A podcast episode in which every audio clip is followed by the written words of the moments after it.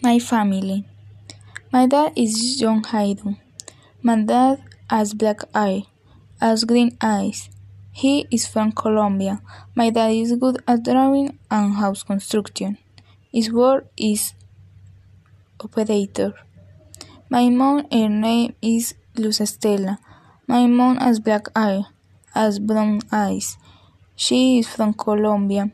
My mom is good at cooking, is bad at drawing and dancing. His work is stressed.